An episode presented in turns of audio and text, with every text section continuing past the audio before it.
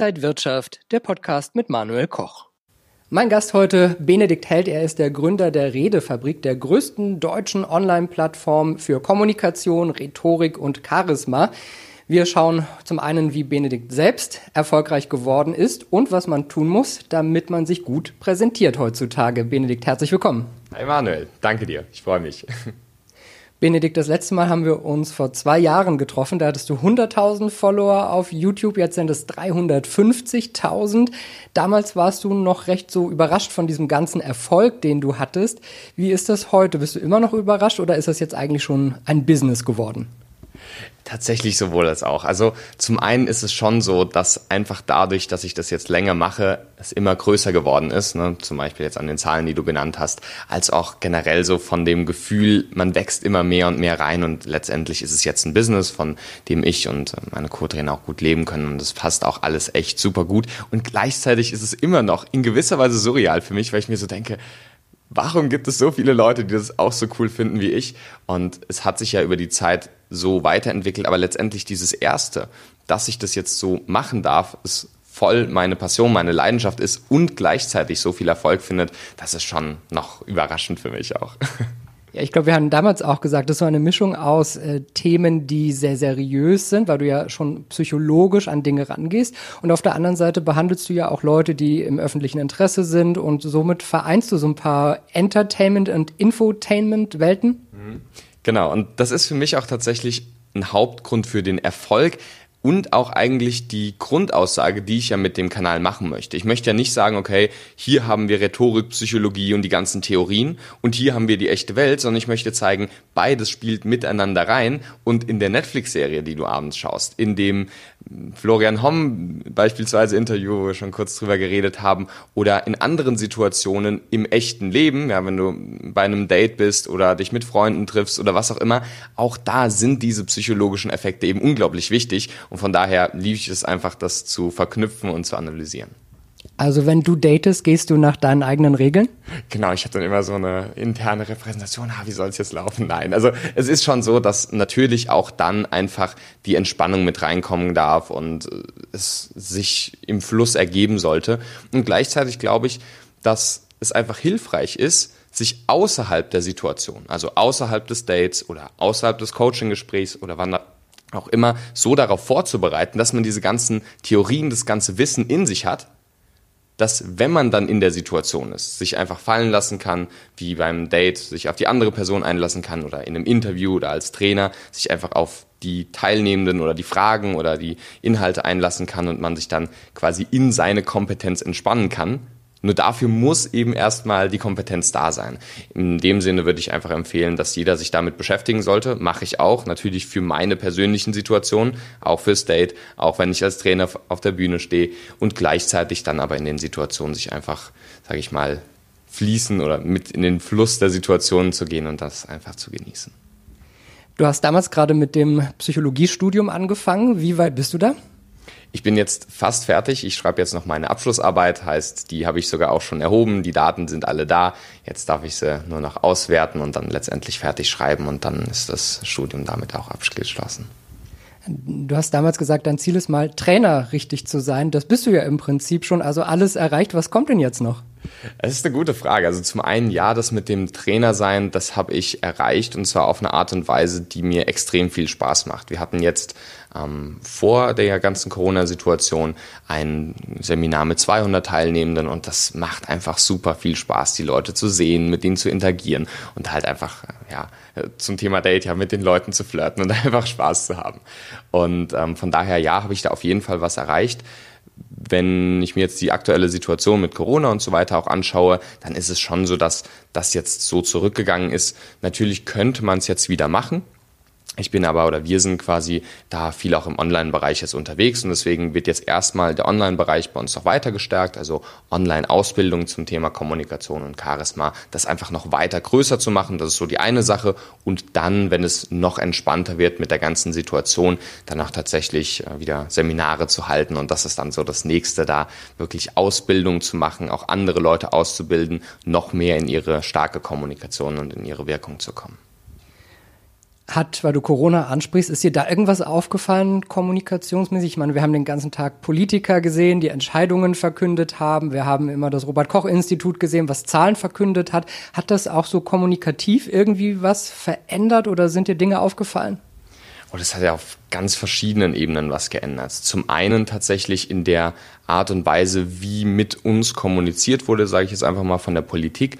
Ähm, es ging viel mehr in dieses Wissenschaftliche hinein und damit auch einer der Sachen, die wissen wir schon ne, seit Aristoteles und seiner Rhetorik vor 2000 Jahren, Zahlen, Daten, Fach, äh, Zahlen, Daten, Faktenargumente, Sachargumente, so Dinge wie ähm, diese wissenschaftlichen Belege und Beweise oder Studien letztendlich, das sind Dinge, die mögen zwar in solchen Situationen ganz wichtig sein, nur sind sie für viele nicht so ganz überzeugend. Heißt, deswegen gibt es auch manche Leute, die die ganze Situation da so ein bisschen hinterfragen und es gibt auch Leute, die das super gut finden, aber meines Erachtens auch wieder aufgrund der Art und Weise, wie kommuniziert worden ist. Und da finde ich, wenn wir auch mal in die gesamte Welt schauen, ähm, kann man da auch einfach schauen, okay, wie wurde Kommunikation verwendet, um eher die Emotion der Angst oder die Emotion der Sicherheit. Wenn wir uns jetzt alle an die Maßnahmen halten, dann wird es auch wieder gut. Deswegen ist es jetzt wichtig, dass wir es auch tun, ja, das eben zu vermitteln und auf eine kommunikative, starke Art und Weise. Das war wichtig und ist weiterhin meines Erachtens super wichtig, weil letztendlich die Situation ist so, wie sie ist. Und es ist nur die Frage, wie können die Politiker es so kommunizieren, dass es bestmöglich für alle letztendlich wird. Und dann hat es aber auch ganz viel in anderen Ebenen der Kommunikation geändert. Natürlich zum einen die Maske, ne, klar, das ist äh, eine Einschränkung der nonverbalen Kommunikation, der Mimik. Ähm, wir können andere schlechter einschätzen. Wenn wir in Bus und Bahn oder sowas sind, dann wirkt es noch mehr individualisierter, jeder für sich. Ähm, Emotionen werden dadurch natürlich weniger klar und äh, Deswegen ist es, glaube ich, auch da wiederum hilfreich, wie kannst du Menschen noch besser einschätzen, dass selbst wenn solche Einschränkungen da sind, ähm, du das letztendlich gut machen kannst. Wobei ich mir auch manchmal denke, na, wenn die Maske da ist, dann achtet man sowieso die ganze Zeit auf seinem Atem, wenn man ein- und ausatmet. Und das ist vielleicht fast schon eine meditative Sache auch. Ich glaube, das eine Sache, die wir auf jeden Fall beachten dürfen, ist, dass diese ganzen Einschränkungen, die jetzt kamen, dass es wichtig ist, dass wenn sie nicht mehr vorgeschrieben werden, dass wir dann auch aktiv wieder hineingehen in soziale Interaktion, uns mehr mit Menschen treffen, wieder auf andere Leute zugehen, weil ich glaube, ähm, früher war es ganz normal für uns, diese äh, mit uns mit Menschen zu treffen und halt einfach auch in engen, also ohne Abstand letztendlich miteinander zu sein. Und durch diese Maßnahmen ist das von der Normalität weggenommen worden letztendlich. Und ich glaube, es ist jetzt besonders wichtig, dass es nicht zur Normalität wird, dass wir so bleiben, sondern dass wir danach auch darauf achten dürfen, es wieder aktiv zu machen, weil wir wissen, Menschen brauchen sozialen Kontakt, Menschen brauchen Gespräche, Menschen brauchen andere Menschen auch physisch tatsächlich und auch Berührung. Und von daher dieses näher zusammenzurücken, wenn es wieder erlaubt ist, ist, glaube ich, eine Sache, die wir uns als kommende Dinge im Hinterkopf haben dürfen, dass eben das wieder zum neuen alten Normal werden darf. Nochmal ganz kurz eine Nachfrage. Es hieß ja immer, äh, Söder, der bayerische Ministerpräsident, der ganz klare, härtere Ansagen gemacht hat, kam besser an als zum Beispiel jemand wie Armin Laschet in NRW, der ein bisschen eine softere Fahrweise hatte. Ähm, ist das auch irgendwie rhetorisch zu erklären? Das ist auf jeden Fall rhetorisch zu erklären. Und zwar ist es so, dass also psychologisch und rhetorisch. Zum einen auf der psychologischen Ebene ist es einfach eine Situation, die komplett neu für uns ist. So. Und wenn eine neue Situation auftritt, dann ist es so, dass wir in einem Zustand sind von Unwissenheit. Weil früher wussten wir, okay, wir können das machen, wir können das machen, wir können das machen und so geht's weiter. Und jeder, der für sich persönlich schon Krisen erlebt hat oder im Außen schon Krisen erlebt hat, da fehlt einfach so die innere Klarheit, was ist jetzt der nächste Schritt, was kann ich tun? Und das, das sehen wir an ähm, einzelnen Dingen, die passiert sind, wie zum Beispiel bei 9-11. Da war auch eine Unsicherheit, was da passiert. Dann bei solchen globalen Themen wie jetzt Corona, aber auch, wie gesagt, an jeder persönlichen Lebenskrise oder wie auch immer man es nennen möchte. Und dann ist es einfach so, dass wenn diese Unklarheit da ist, dass es dann auch super hilfreich ist, wenn wir die Klarheit bekommen. Und das eben durch eine starke Rhetorik. Und dann ist eben jemand, der klare Ansagen macht und der sagt, so wird das gemacht. der kann, wenn er nicht genau das sagt, was alle sowieso schon blöd finden, der kann dadurch eine stärkere Wirkung erzeugen. Weil wenn alle irgendwie unsicher sind und dann einer sagt, ja, hm, ich weiß auch nicht so, dann ist er damit gerade in der Position eines Politikers jetzt nicht die starke Führungspersönlichkeit, die sich viele in diesen Zeiten der Unklarheit auch wünschen. Und ich glaube, dass deswegen, ähm, weil die Offenheit für die Maßnahmen grundsätzlich da war und ist und diese klare Richtung, die dann rhetorisch und kommunikativ vorgegeben worden ist, dass das einfach dazu geführt hat, dass dann Laschet nicht so gut bewertet worden ist wie Söder. Lass uns mal so generell auf äh, Kommunikation schauen. Ich meine, jeder kommuniziert jeden Tag äh, im Alltag, im Beruf, privat, mit dem Freund oder der Freundin, mit den Kindern. Ähm, es wird ja immer gesagt, man, man muss sich Rhetorik, also du bist ja auch für Rhetorik und für Charisma. Mhm. Aber ich finde es immer wahnsinnig schwierig, wenn man oft so äh, in der Schule gewohnt ist, einen Vortrag zu halten, dann in der Uni vielleicht und dann irgendwann im Beruf ist man vor 100 Leuten, 200 Leuten. Wie kann man sich denn da weiterentwickeln, ohne dass man äh, jetzt vielleicht gleich ein Seminar macht? Kann man da von sich aus irgendwas machen? Auf jeden Fall. Also die Art und Weise, wie wir kommunizieren, ist ja nicht nur mit anderen, sondern auch mit uns selbst. Wir haben eine Kommunikation in unserem eigenen Kopf. Ja, das äh, hat nichts von Schizophrenie oder was auch immer, sondern das ist einfach der interne Dialog. Und ist es dann eher so, dass wir sagen, ah, ich weiß nicht, ob ich das machen sollte und was denken die Leute von mir, wenn ich auftrete und äh, bin ich überhaupt so in der Lage, da überhaupt was sagen zu können zu dem Thema? Bin ich da überhaupt ein Experte, eine Expertin? Oder ist es halt ein bestärkender Dialog von, so, ich gehe jetzt auf die Bühne, gebe das, was ich geben kann, verbinde mich mit den Teilnehmenden und weiß auch, dass die Leute ja auch wollen, dass es gut wird. Und da an dem internen Dialog, also an seinen eigenen Glaubenssätzen, an seiner eigenen Lebensweise zu arbeiten, ist meines Erachtens ganz wichtig. Rhetorik ist auch ein Teilgebiet, was lustigerweise jetzt gar nicht mehr so in dem Namen bei mir drin steht, weil es nicht mehr der Hauptfokus für mich persönlich ist. Ähm, Rhetorik ist auch so diese Geschliffenheit und so weiter. Und ich glaube, darum geht es auch gar nicht immer. Ich glaube, gerade dieses Charisma, also welche Ausstrahlung hast du, ist fast noch wichtiger. Also die Frage ist für mich eher nicht, also wenn du jetzt im beruflichen Kontext oder so später Reden hältst, Präsentation hältst, ist es für mich weniger jetzt irgendwie zu sagen, okay, wie kannst du äh, noch geschliffener die einzelnen Worte verpacken oder so, sondern wie kannst du in einer ungewöhnlichen Situation, Egal, ob es ein Interview ist, ob es ein Date ist oder ob es ein Training vor 100, 200 oder ein Seminar oder eine Präsentation auch nur in kleiner Weise ist. Wie kannst du dich da entspannen und so in eine positive Energie reingehen, die die Leute dann auch spüren werden? Und dann wird einem eine mittelmäßige Rhetorik längst verziehen, wenn man es mit dieser Ausstrahlung macht, einfach sich mit den Leuten zu verbinden und auch als Mensch einfach auf der Bühne zu stehen.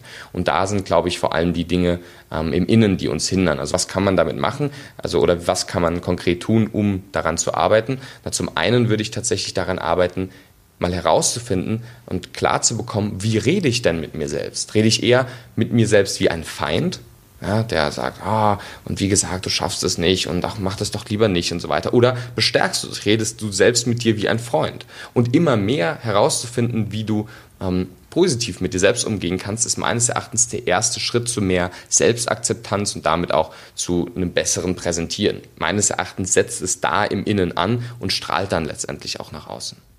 Wenn wir nochmal zu Corona zurückkommen, da hat man eben nicht so viele Kontakte gehabt. Auf einmal haben die Leute Zoom-Meetings gehabt und äh, haben online mehr miteinander kommuniziert.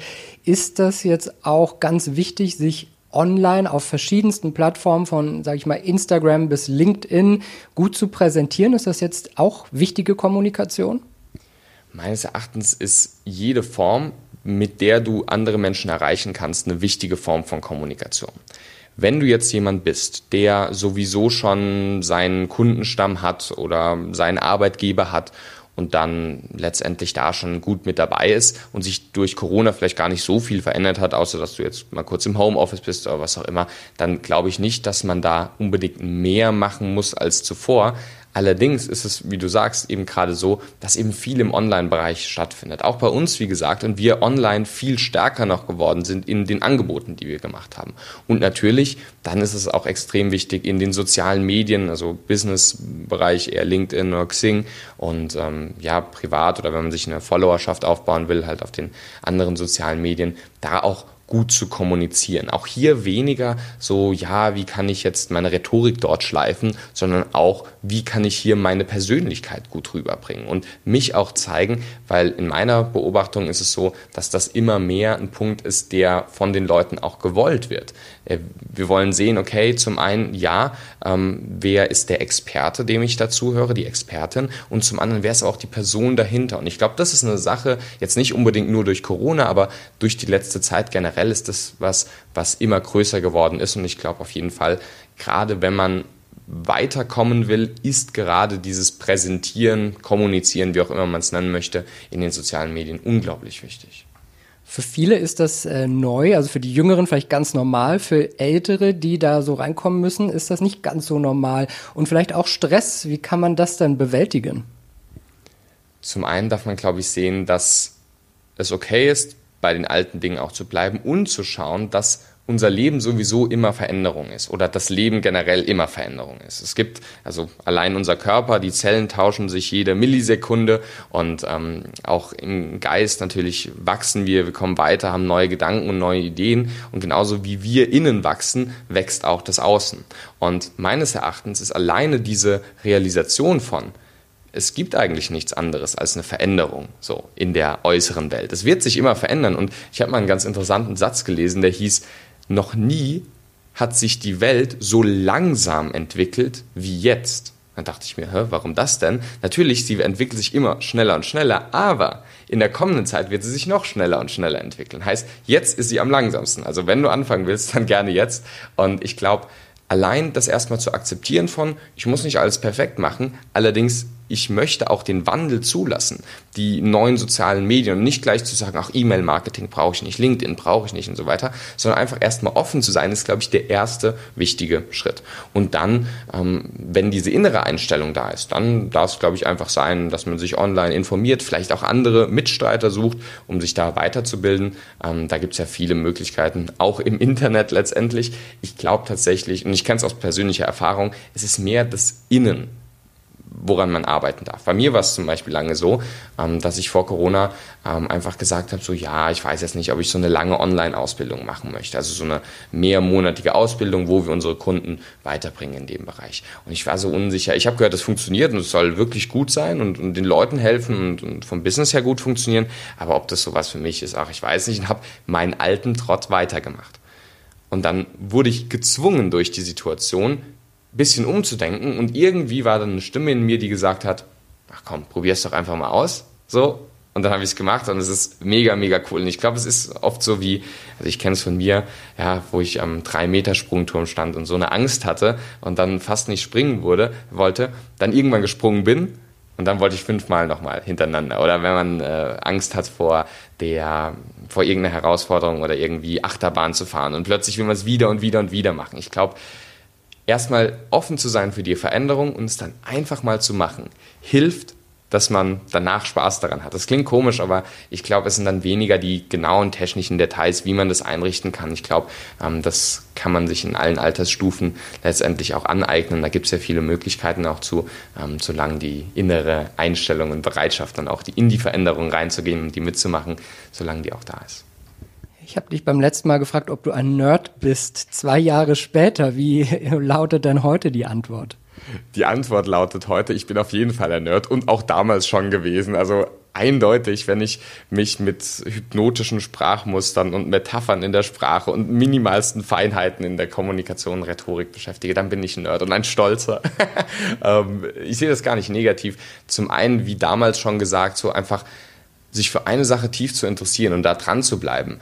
Ähm, und in meinem Fall mich auch mit echt Sachen zu beschäftigen, wo wahrscheinlich die anderen sich denken, oh Gott, was macht der da? Das ist schon eine Sache, die ich echt cool finde, weil ich auch glaube, dass wenn man diesen Bereich gefunden hat, dann da einfach weiter und weiter reingehen zu dürfen, um besser und besser zu werden, zwar für sich selbst, aber auch für die Leute, für die man es macht. ist dann einfach hilfreich. Und ich, deswegen auch zum Thema Nerd, ich glaube, äh, die wenigsten Leute, für die wenigsten Leute ist es hilfreich, sich so mit Kommunikation und so weiter zu beschäftigen, in diesem Ausmaß. Ich meine, es ist letztendlich äh, quasi mein ganzes Leben. Und ähm, trotzdem glaube ich, dass dadurch, dass ich mich noch weiterbilde, ich den Leuten, die die ersten Schritte oder weitere Schritte machen wollen, eben bei ihrer Professionalisierung oder sowas weiterhelfen kann. Und mir macht es auch einfach selbst super viel Spaß. Und mit 17, 18 hast du eben was geschafft, was viele gerne schaffen würden heutzutage, irgendwie im Internet erfolgreich zu sein. Und du hast deine Nische äh, gefunden und hast aus der Nische was Größeres gemacht. Und äh, ja, was, was sagst du vielleicht Jüngeren, die sagen, ich möchte auch irgendwie, mein Thema ist vielleicht nicht Kommunikation, aber Segeln. Mhm. Was, was sagst du dem? Wie kann man das schaffen? Bei mir war es ganz klar so, ich habe einfach dieses Themengebiet gehabt und da hatte ich unglaublich viel Spaß dran. Habe es auch immer noch und liebe einfach dieses Themengebiet. Und es war dann irgendwie so ein Punkt, wo ich mir gesagt habe, okay, das möchte ich jetzt auch anderen weitergeben. Dadurch kam ja der Kanal und ich wusste zum damaligen Zeitpunkt noch gar nicht, dass man damit, also was heißt, klar, ich wusste, es gibt Abonnenten und irgendwie, ja, bei YouTube kann man auch Geld verdienen, so, aber ich wusste gar nicht, dass es sowas überhaupt als Beruf gibt. Ja, heute weiß ich, okay, Coach, Trainer, Speaker, das ist eine, eine große Branche und so weiter, aber ich wusste es zum damaligen Zeitpunkt gar nicht und habe dann einfach die Videos gemacht, hatte meinen Spaß dabei und habe mich selbst weiterentwickelt und letztendlich so abgedroschen das auch klingt. Aber versuch nicht erfolgreich zu werden. Versuch es nicht wegen des Geldes zu machen, sondern weil du Spaß dran hast. Weil es gibt keine, also in meiner Erfahrung, keine Strategie der Welt, wie du dich über Jahrzehnte so lange motivieren kannst für eine Sache und es dir dabei gut geht und du dabei noch erfolgreich wirst, ähm, wenn die Sache dich nicht motiviert. Also es ist für mich weniger eine Frage wie, wie kann ich mich dazu motivieren, sondern eher eine Frage wie, was motiviert mich von sich aus, dass ich es starten kann. Und wenn du dieses Thema gefunden hast, sei es jetzt Segeln, Kommunikation, Finanzvideos oder was auch immer, dann darf es, glaube ich, einfach sein, diesen Schritt zu machen, sich zu trauen und dann einfach mal anzufangen, einfach mal zu starten und egal auf welcher Plattform letztendlich seine Inhalte zu teilen.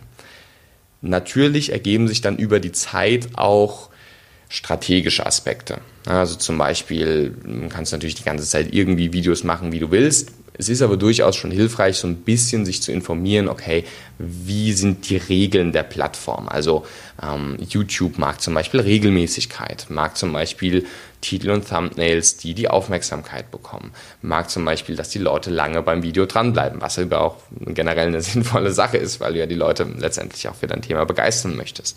Und wenn du dann diese Grundregeln studierst hast, dann einfach dran bleibst über eine längere Zeit und es vor allem machst mit der Intention von, es soll mir Spaß machen, dann wird, nicht garantiert, aber vielleicht der Erfolg kommen, was aber auf jeden Fall kommen wird, werden Erlebnisse sein, Erfahrungen sein, wo du dann später, wenn du einen anderen Beruf hast oder wo auch immer, du dann sagen kannst, hey, da habe ich das und das gemacht und das habe ich daraus gelernt. Vielleicht wirst du auch erfolgreich, vielleicht wird es dein nächster Beruf und sitzt dann auch mal hier mit Manuel Koch im Interview und ich glaube aber einfach, das aus dieser Intention zu machen von, es macht mir so viel Spaß und ich bringe es einfach raus und ich schaue, was sich entwickelt, das ist letztendlich das Beste.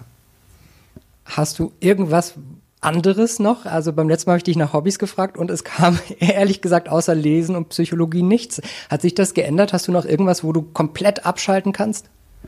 Komplett abschalten durfte ich immer weiter lernen. Also ich liebe es zum Beispiel bei uns in der Nähe, es heißt Miramar, das ist so ein äh, Sauna, Entspannungs-, Freizeitbad letztendlich. Und ich liebe sowas und ich habe es wirklich auch genossen, immer mehr mit Freunden auch was zu machen, um da zu entspannen und äh, da in die Ruhe reinzukommen. Es ist immer noch nicht mein, meine, meine Hauptkompetenz, aber das habe ich tatsächlich schon immer mehr gelernt. Hobbys und andere Freizeitaktivitäten, da hat sich nicht äh, viel getan. Ich bin immer noch jemand, der einfach super voll in diesem Thema drin ist und für mich ist es ein Hobby, zu lesen, Psychologie zu machen oder auf Seminare zu gehen. Deswegen bin ich jetzt hier auch in Berlin und nächste Woche geht schon aufs nächste Seminar. Und ähm, ich glaube, es ist eine Sache, an der ich noch weiter arbeiten darf. Ähm, einfach weil ich auch glaube, dass das weitere Dinge sind. Ich meine, letztendlich, man sagt so, ich habe mein Hobby zum Beruf gemacht. Ja, also für mich war das Freizeitaktivität letztendlich genau die Dinge zu machen. So. Und ähm, gleichzeitig, ja, glaube ich, darf ich da auch weiter schauen, wie ich dann noch mehr in Aktivitäten von Freizeit und komplettem nicht nur entspannen, sondern auch raus aus dem sonstigen Kontext so ein bisschen kommen kann.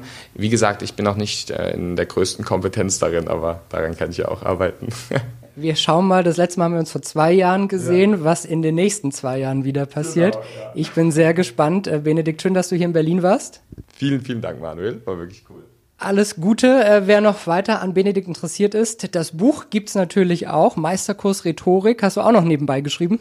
Genau, das habe ich auch noch nebenbei geschrieben und kann ich jedem empfehlen, der sich mit Rhetorik und Kommunikation in der Form interessiert. Dann können wir jetzt den Zuschauern eigentlich nur noch eins wünschen und das ist viel kommunikativen Erfolg. Danke, Benedikt Held, und vielen Dank fürs Zuschauen.